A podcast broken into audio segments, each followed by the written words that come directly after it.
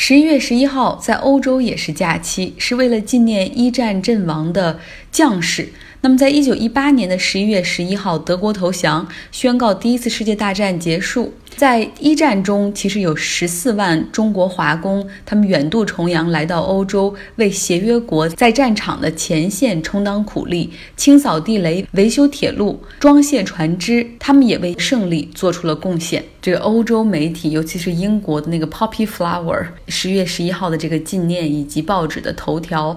然后再看我们国内，大部分都是消费类的头条，销售数据开头先做这样的一个对比哈。那我们来进入正题吧。十一月十二号，星期二，处于困境的 WeWork 正在寻找一位新的 CEO 来扭转公司的局面。他们相中了美国第三大的移动运营商。T-Mobile 的 CEO 约翰莱格尔，此人虽然已经六十一岁，但看起来非常有活力。他在社交媒体上和用户可以打成一片，而过生日的时候，他的基层员工会为他自发的准备生日惊喜派对，而且好多人还写感谢卡片来讲述他们生活和工作是如何因为他而变得积极起来。更重要的是，他掌舵 T-Mobile 这六年多的时间，这家公司的市场份额从全美的第四上升到全美的第三。因为这个品牌变得更炫酷、更加年轻化，用户也更加年轻了，平均的用户年龄也只有二十六岁。而莱格尔他就是公司最好的代言，微信公号上的照片就能看出来，他长发飘飘，永远穿着有 T-Mobile 独特的粉色的。或是 T 恤，或是毛衣，外面就是一件黑色的夹克。他不像职业经理人，更像是一个不服老的过气的摇滚明星。莱格尔他以前的形象可不是这样，在微信公号上的照片，你可以看到，在二零一二年加入 T-Mobile 之前，他是一个典型的，他是中老年白人男性 CEO 的形象。短发、精干、西装领带，而查看他的履历，也都是职场精英的路径。比如说，MIT 的商学院毕业，一毕业就投身于通讯行业，在 AT&T 一干就是二十年。在离开 AT&T 之前，已经做到了亚洲区的总裁。之后，他又跳槽去了戴尔，担任戴尔欧洲区、中东、非洲的总裁。那么之后呢？他帮助亚洲环球通讯顺利完成了破产重组。那么，当 T-Mobile 开始物色 CEO 的时候，在二零一二年，哈，然后莱格尔呢，他说他自己根本无心插柳，并不想加入这家公司。当时他只是有一个跟他关系很好的猎头说：“你去帮我个忙吧，因为我们承诺要给他们物色，比如说五个非常强劲的候选人，然后你去帮我去当一个分母。”他就这样去充数建董事会，没想到就是因为这份轻松，让他获得了董事会的欣赏。加入公司之后，他决定要来一个 overhaul 大转型，要让 T-Mobile 像初创公司那样去颠覆有两大巨头 AT&T 和 Verizon 所垄断的行业，要来一个 disrupting。那么，于是他从自己开始改变起，告别西装和 CEO 的高冷以及这种精英范儿，开始做了那种阿呆和阿瓜式的有趣的人，甚至傻乎乎的他也不在意。那么，利用社交媒体和用户互动。机智幽默的来回复问题，甚至有的时候冒着傻气，而且他与五万名的公司员工也拉近距离。他说自己的热情能够点燃员工的情绪，因为每一个人对公司都很重要，无论是一线的销售员，还是还是后台的技术，他们都不只是公司的员工，他们也是公司的拥有者，也是公司的主人。于是他还搞了一个员工股权激励计划。他每年都会到全美十八个 T-Mobile 的电话服务中心去和员工去谈心、去见面。那过去六年中，他已经看了很多的电话服务中心，有五次。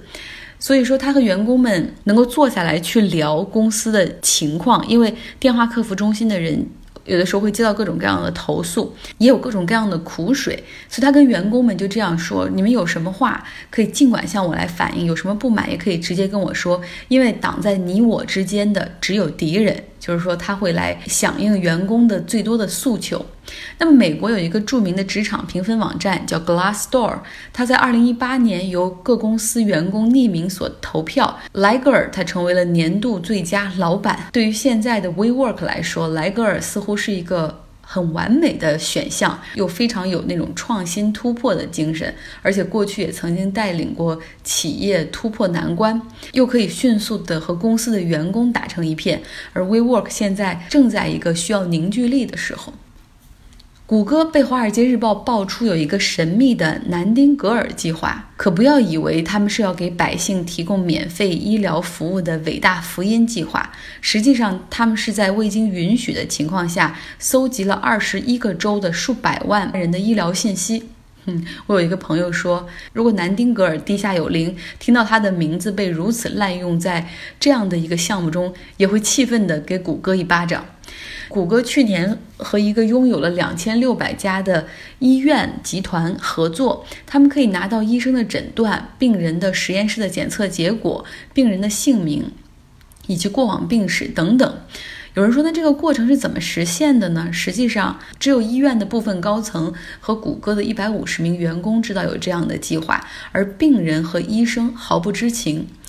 病人去看病，去看医生，那医生将检测结果和诊断，然后会输入电脑啊，医院就会将病人的姓名、生日、住址、家庭成员、过往病史、过敏史，以及他这次来看病的生化检测结果、开药的情况，全部通过这个系统共享给谷歌。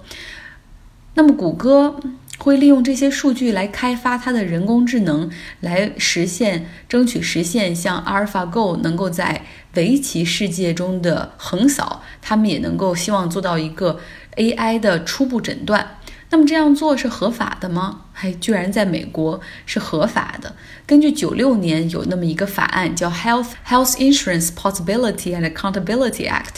他们规定医院可以将病人信息分享给他们的商业伙伴，而整个过程无需病人同意。所以，《华尔街日报》这篇文章，它实际上不仅是要揭露不作恶的谷歌。现在所做的这件事儿，另外他们更希望能够推动美国在立法层面上做出改变哈，这样的法律显然在现在就是对用户信息的不负责任，这个没有 privacy。那么再说回到医疗数据吧，实际上是美国几大互联网巨头争夺的战场之一，像亚马逊、苹果、微软都在和其他的合作伙伴去开发相关的医疗方面的机器学习。那其实对于深入到已经深入到我们生活中几乎各个角落的互联网巨头，不论是外国的还是中国的，我们都需要谨慎。在最新一集的《硅谷》美剧《硅谷》中，男主角 Richard 他去国会作证，说了一番抨击美国互联网现状的话，大家来体会一下。Richard 说：“Facebook 拥有美国百分之八十二手机社交媒体流量。”谷歌拥有百分之九十二的搜索引擎流量，而亚马逊的网页上的流量几乎是美国另外四大互联网平台的总和。他们在监视我们的一举一动，他们在观察我们的生活，从我们的生活数据和行为数据中去寻找他们自己下一个盈利点。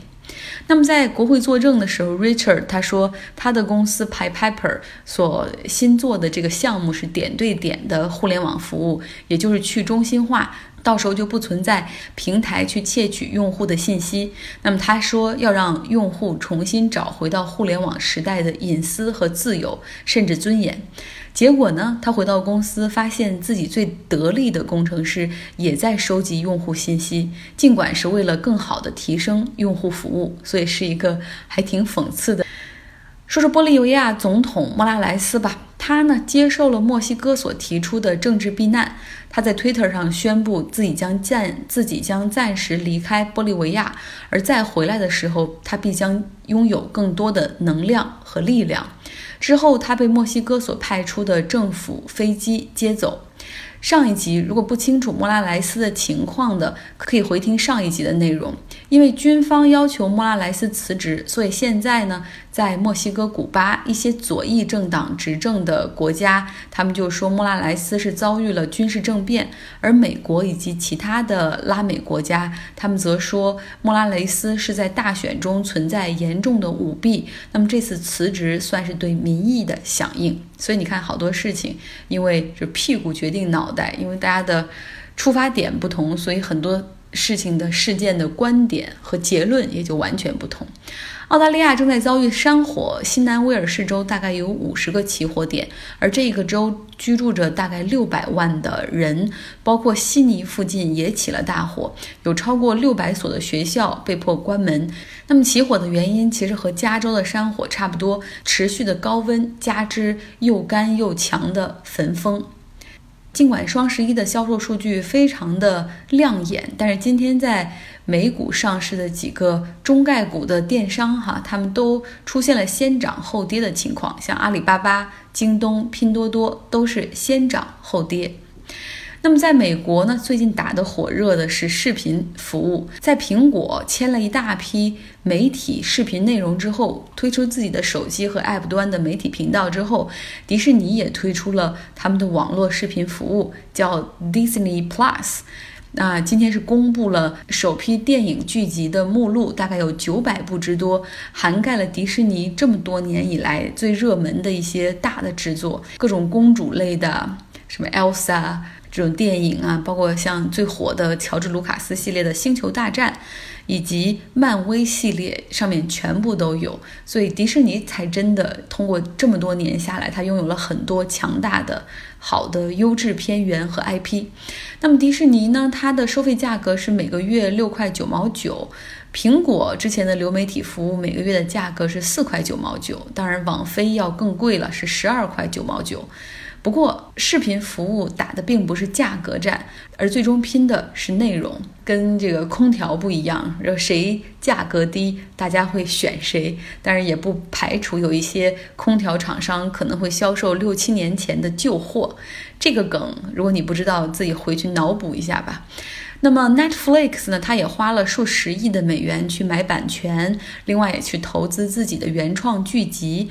现在他也发现了，如果再这样投下去的话，简直就是个无底洞。而用户们的那个需求量是巨大的，同时珍惜度又不够，所以他们怎么办呢？那就多在海外市场上去买一些外国的电影吧。比如说，在韩国、日本都有采购当地的电影，在拉美也买了很多这西班牙语的电影，跟欧洲的片方也有一些合作。那他现在平台上还上线了一些中国电影。我已经取消了 Netflix 的订阅，所以也不知道有什么。但是我有个同事有一天拉着我说：“哎，说你们中国电影太好看了。”说我前两天在 Netflix 看了一个电影叫《Detective D》，我还以为是不是郭富城演的那个什么大侦探。然后我说：“嗯，是什么？”后来他发给我一个预告片，我一看，哦，是《神探狄仁杰》，不过不是梁冠华的版本，而是刘德华和刘嘉玲的那个版本。强烈建议，其实 Netflix 真的可以去买梁冠华的版本，绝对是便宜，剧集又长，还蛮好看的。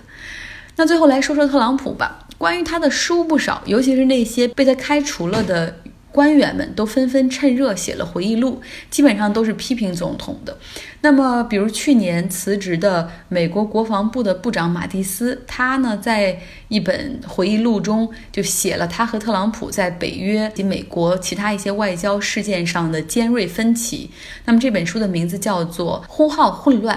那么另外呢？在众多的声音中，有一个声音很与众不同，他就是前美国驻联合国大使黑利，他跟特朗普关系很好，有很多人会甚至认为他可能会成为特朗普在二零二零年的竞选伙伴，去选这个副总统。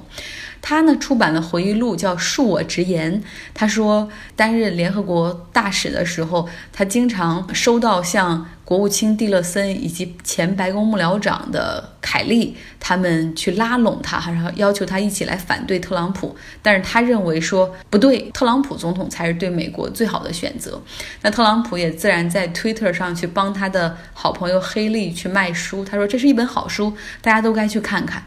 那么同时，特朗普最近还挺忙的，还在帮他的儿子卖书。他的儿子小 Donald Trump 出版了他的新书，名字叫做《引爆：左派如何在仇恨中茁壮成长，并想让我们沉默》。这本书在十一月五号的时候上市了。特朗普就又写哦，这是一个 wonderful great book，我强烈推荐所有人都应该读一下。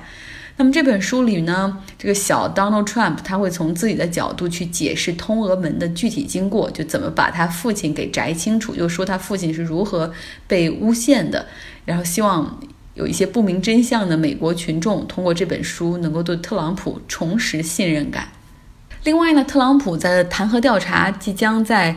本周三进入公开听证会的阶段，眼看之前每一个去闭门会议上作证的证人的证词出来之后，都是反对他的，连他亲自任命的那个欧盟大使、西雅图的房地产商桑德兰也都改了口供了。所以说，进入公开庭审的时候，不知道场面会怎么样。好了，最后说一个我今天听到最好笑的财经笑话，又是来自獐子岛。每年都会贡献一两个笑话，这扇贝从游走了到游回来，到如今的这一集就是扇贝直接死了。那个笑话就是獐子岛是养殖基地吗？我看它是旅行社啊。大家周二愉快。